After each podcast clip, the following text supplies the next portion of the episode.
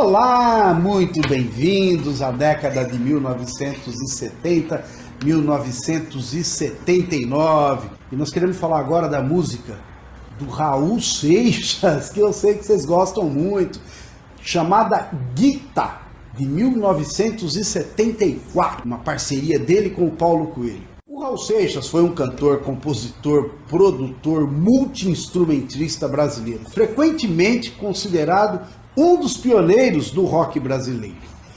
Ele nasceu em Salvador, ele é baiano, no ano de 1945. Seu alcoolismo, agravado pelo fato de ser diabético e por não ter tomado insulina na noite anterior, causaram uma pancreatite aguda fulminante. É chamado de pai do rock brasileiro e maluco beleza. Por falar em maluco beleza, essa música nós temos aí também no blog, hein? Você vai ver a história dela lá. Raul Seixas tinha um estilo musical que era chamado de contestador e místico. Isso se deve aos ideais que defendia como a sociedade alternativa apresentada no álbum Gita. Sociedade alternativa. Uma sociedade onde a liberdade está acima de tudo, porém nada tem a ver com libertinagem, tomar banho de chapéu ou até esperar o Papai Noel. Pertencia a uma sociedade esotérica na época, em 74, que me deu um terreno em Minas Gerais. Eu construí uma cidade chamada Cidade das Estrelas, onde o advogado era o não advogado, o policial era o não policial.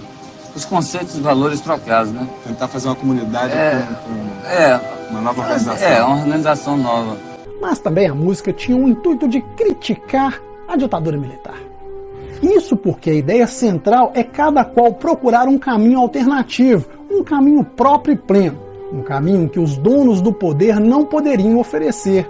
Para eles, a sociedade alternativa era um tipo de sociedade de amor e liberdade para com todos os seres e coisas.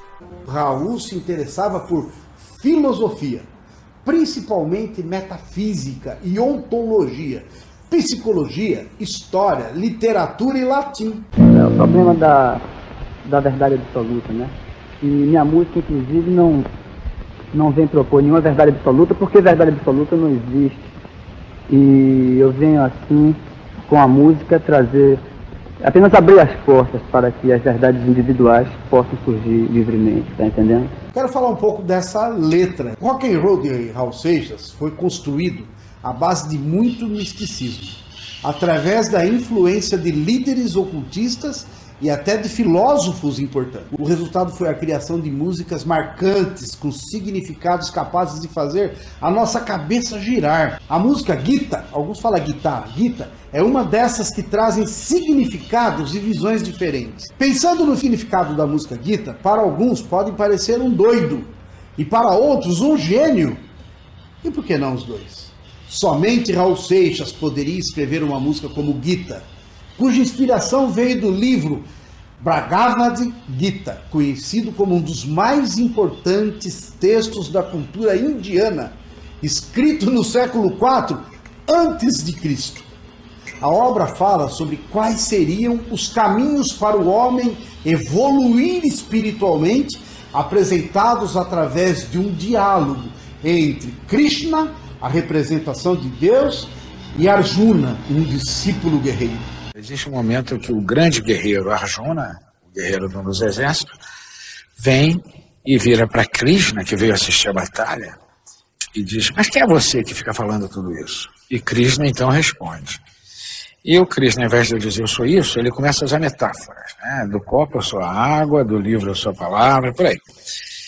E o, o, houve um momento que o Raul disse assim: Paulo, e se a gente viesse? Eu sou a luz das estrelas. E eu disse: Vamos por aí. Gita começa com Raul anunciando que boa parte da sua busca pela evolução espiritual e da consciência era feita perambulando pelo mundo. No início da música, logo na primeira estrofe, temos Raul afirmando que Deus falou com ele através de um sonho.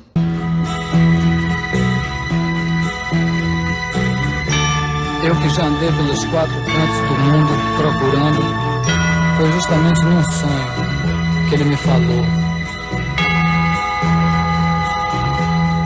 E somos a conexão com tudo que existe: as estrelas, o universo, o amor. A letra sugere uma conexão a respeito de forma como nós costumamos buscar Deus. Cada um costuma fazer a sua conexão com Deus de acordo com a sua religião. Mas a letra de Gita diz que Deus é você e Ele está em tudo. Deus pode ser acessado a qualquer lugar, mas sempre dentro de você mesmo. A música Gita, que eu fiz agora, ela coloca bem isso, ela desperta em cada um o que a pessoa é, o bem e o mal como sendo uma coisa só, e desperta na pessoa Deus como um, um, um todo. As estrofes finais de Gita deixam isso muito claro ao mencionar que eu sou o início, o fim e o meio. Às vezes você me pergunta por que eu sou tão calado. Não falo de amor quase nada, nem fico sorrindo ao teu lado. Você pensa em mim toda hora, me come, me cospe, me deixa. Talvez você não entenda, mas hoje eu vou lhe mostrar. Ah, eu sou a luz das estrelas, eu sou a cor do ar, eu sou as coisas da vida, eu sou o medo de amar. Eu, eu sou o medo do fraco, a força da imaginação, o blefe do jogador. Eu sou, fui. Guitar, guitar, guitar. Eu sou o seu sacrifício, a placa de contramão, o sangue no olhar do vampiro e as juras de maldição.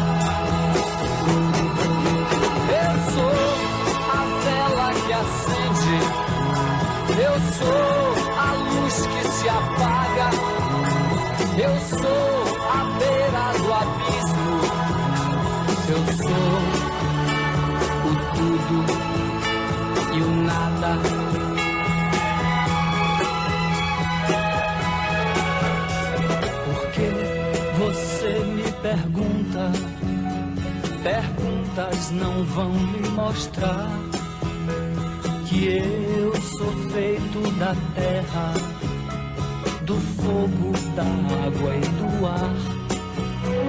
Você me tem todo dia, mas não sabe se é bom ou ruim. Mas saiba que eu estou em você, mas você não está em mim.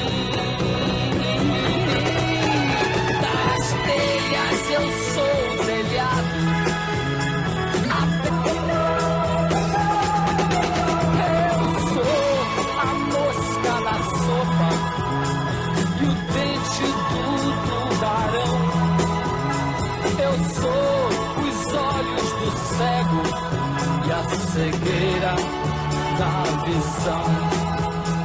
Eu, mas eu sou o amargo da língua, a mãe, o pai o avô.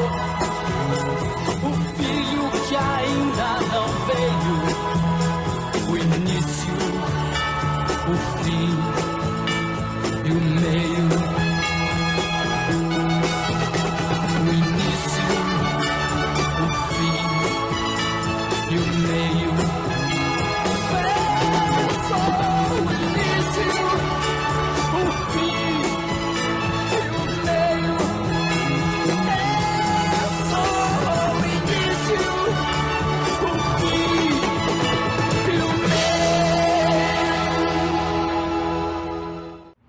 É Ele é o verdadeiro maluco beleza, que toda a minha geração e muitos até hoje são fãs, são fãs de carteirinha. Eu tenho filho e eles adoram ouvir. Raul Seixas, enquanto o mundo fervilha no ritmo frenético de Elvis Presley, um menino da Bahia deu luz ao rock no Brasil, gente.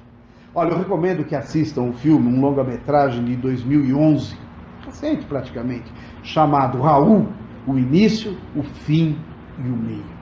O filme desvenda, por imagens raras de arquivo encontrado com familiares, conversas com artistas, produtores e amigos, a trajetória da lenda do rock brasileiro. Raul Seixas morreu jovem porque viveu intensamente e queria viver sua obra e morreu por ela.